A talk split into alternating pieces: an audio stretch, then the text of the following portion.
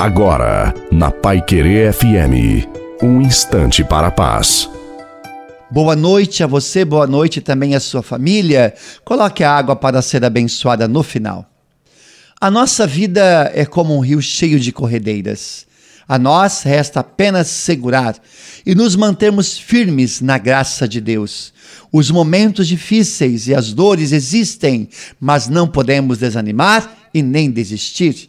Temos de carregar a nossa cruz de cada dia, porque o nosso destino é o céu. Por isso não podemos ficar presos nos nossos problemas. Portanto, confia e siga em frente. Confiemos em Deus e nada nos faltará. Sabemos que realmente é um desafio, mas precisamos confiar no Senhor.